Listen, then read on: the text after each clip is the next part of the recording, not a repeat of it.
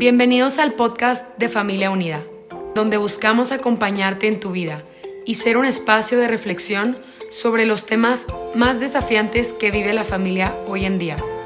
Nuestra misión es acompañar y fortalecer a las familias, ofreciendo medios de formación y consultoría. Gracias por permitirnos llegar hasta ti. Confiamos en que cada episodio será una oportunidad de aprendizaje y reflexión personal. Con este cuarto episodio llegamos al final de nuestra serie de podcast dedicados al encuentro con Dios. Como siempre vamos a iniciar invocando al Espíritu Santo que nos ilumine y guíe durante estos momentos. Ven Espíritu Santo, llena los corazones de tus fieles y enciende en ellos el fuego de tu amor. Envía, Señor, tu Espíritu Creador y renueva la faz de la tierra. Oh Dios, que has iluminado los corazones de tus hijos con la luz del Espíritu Santo, haznos dóciles a sus inspiraciones, para gustar siempre el bien y gozar de su consuelo. Por Cristo nuestro Señor. Excelente. El tema para el día de hoy se titula Encontrarnos con Dios en mis hermanos. Creo que es un tema muy acertado, especialmente por la fecha que nos toca vivir el día de hoy, Estamos a 25 de diciembre, celebrando el nacimiento de nuestro Señor Jesucristo. Hacia el final del tercer podcast, cuando hablábamos del encuentro con Jesucristo en la Eucaristía, decíamos que antes de recibirlo en la comunión, nos preparábamos rezando todos juntos la oración que Cristo nos enseñó, el Padre nuestro, e inmediatamente el rito de la paz pues esa fue siempre la invitación de Jesucristo durante toda su vida pública. En aquellas ocasiones en las que le preguntaron cuál era el primer mandamiento, siempre, invariablemente, ligó el amor a Dios con el amor a los hombres, como si fuesen dos caras de una misma moneda, de tal forma que si una moneda no tiene una de estas dos caras, entonces quiere decir que es una moneda falsa. Y no es que lo digo yo, porque se me ocurrió a mí. Es que así lo entendieron los primeros cristianos y aquellas personas que convivieron más directamente con Jesús. Por eso San Juan en su primera carta dice, si alguno dice yo amo a Dios y odia a su hermano, es un mentiroso. Pues quien no ama a su hermano a quien ve, no puede amar a Dios a quien no ve. Como les digo, no son palabras mías, son de San Juan. Y él convivió con Jesús durante tres años, así es que algo de razón debe de tener. Es por eso que creo que es tan importante terminar esta serie con un capítulo dedicado precisamente al encuentro con Jesucristo en mis hermanos. Miren, si nosotros fuésemos las personas más poderosas del mundo, las más importantes, y tuviésemos que escoger una forma de llegar a la Tierra, lo más normal sería que escogiésemos una figura de autoridad, alguien poderoso, que infundiese quizá no temor, pero sí al menos respeto en los demás. ¿Por qué haríamos eso? Creo que la respuesta es sencilla. Querríamos respaldar la fuerza de nuestro mensaje con la autoridad de la persona que lo proclama. Se me hace algo lógico, normal y totalmente de acuerdo con la forma de pensar de cualquier ser humano. Sin embargo, cuando Dios nuestro Señor, que Él verdaderamente es la persona más poderosa de todo el mundo, quiso encarnarse, no lo hizo en un rey, ni en un gobernante, ni siquiera en un sabio, sino que escogió nacer como un bebé. Si lo hizo así tendrá algún motivo. No creo que lo escogiese al azar. Entonces la pregunta que nos tenemos que hacer es, ¿qué es lo que Dios obtiene al encarnarse como un bebé? ¿Y qué es lo que no puede obtener de otra forma? Es decir, ¿qué es lo que aporta la condición de un niño indefenso al mensaje de Jesucristo? Y quizá esta misma pregunta es la que nos puede desvelar el motivo de fondo. Las ideas van a la cabeza Las entiendes, te parecen buenas o malas, las compartes o no, pero por sí solas no te llevan a la acción. Las ideas van dirigidas a la inteligencia, pero no a la voluntad. Y eso es lo que estaba buscando Dios. No quería que su mensaje se quedase en meras reflexiones intelectuales entre eruditos y que no llegasen al mundo real. Él quería incidir en el mundo. Y para ello hay que llegar también a las emociones que transforman el corazón y que por lo tanto influyen en la voluntad, de tal manera que esas ideas no sean algo teórico, sino que lleguen a la vida práctica. Y en este sentido sí, un bebé es un disparo directo y sin escalas al corazón humano. Yo creo que no hay persona en el mundo que se pueda quedar indiferente ante un niño recién nacido.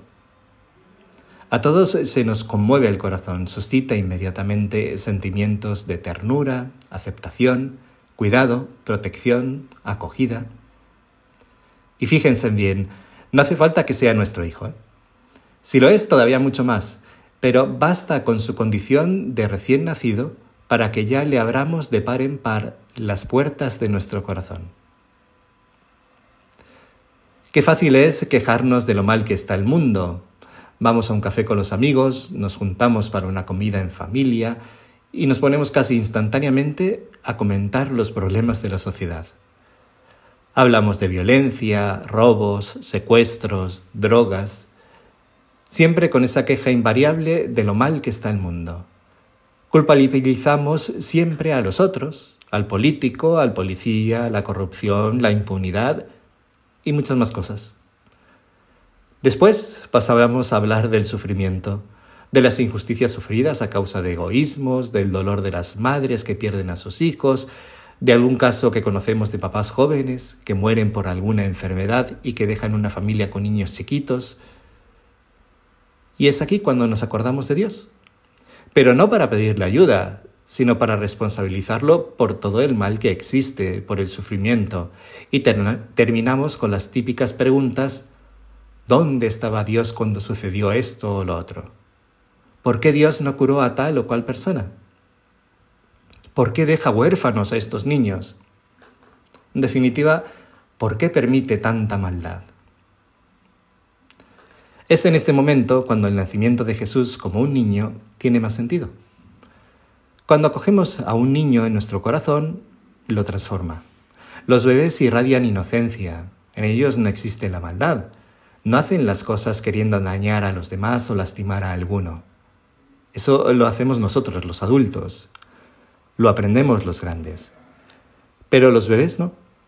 Al máximo, los niños son curiosos y por curiosidad hacen alguna travesura, pero no son malvados. Los bebés no tienen miedo. Confían plenamente en sus papás, que estando ellos presentes, todo se va a solucionar y se duermen. ¿Cuánto tenemos que aprender nosotros que ante los problemas o dificultades de la vida, lo primero que hacemos es perder el sueño? Nos estresamos, gritamos, nos enojamos y mil cosas más, solo porque nos gusta tener todo bajo control y llega una enfermedad o un imprevisto y nos lo cambia todo. Tenemos que aprender. Los bebés disfrutan de la vida. Cualquier cosa que ven o oyen, la gozan. Es maravilloso verles a los ojos. Todo lo gozan, todo lo disfrutan y nosotros los adultos llenos de miles de preocupaciones y se nos va la vida de una cosa en otra, a veces de mal humor, porque andamos cansados, cuando no medio amargadillos. Y lo dejo ahí, porque no quiero hacer la pregunta que tanto nos aterra, que es ¿cuándo fue la última vez que gocé la vida? Así como lo hacen los niños, con esa tranquilidad. Dios es amor y Jesús niño nace en nuestro corazón para transformarlo y hacerlo todavía más capaz de amar, para enseñarnos a amar como Dios nos ama. Y de este encuentro transformador nace el mensaje de la Navidad, paz a los hombres de buena voluntad. Dios es amor y es verdad que en muchos momentos de la vida falta Dios.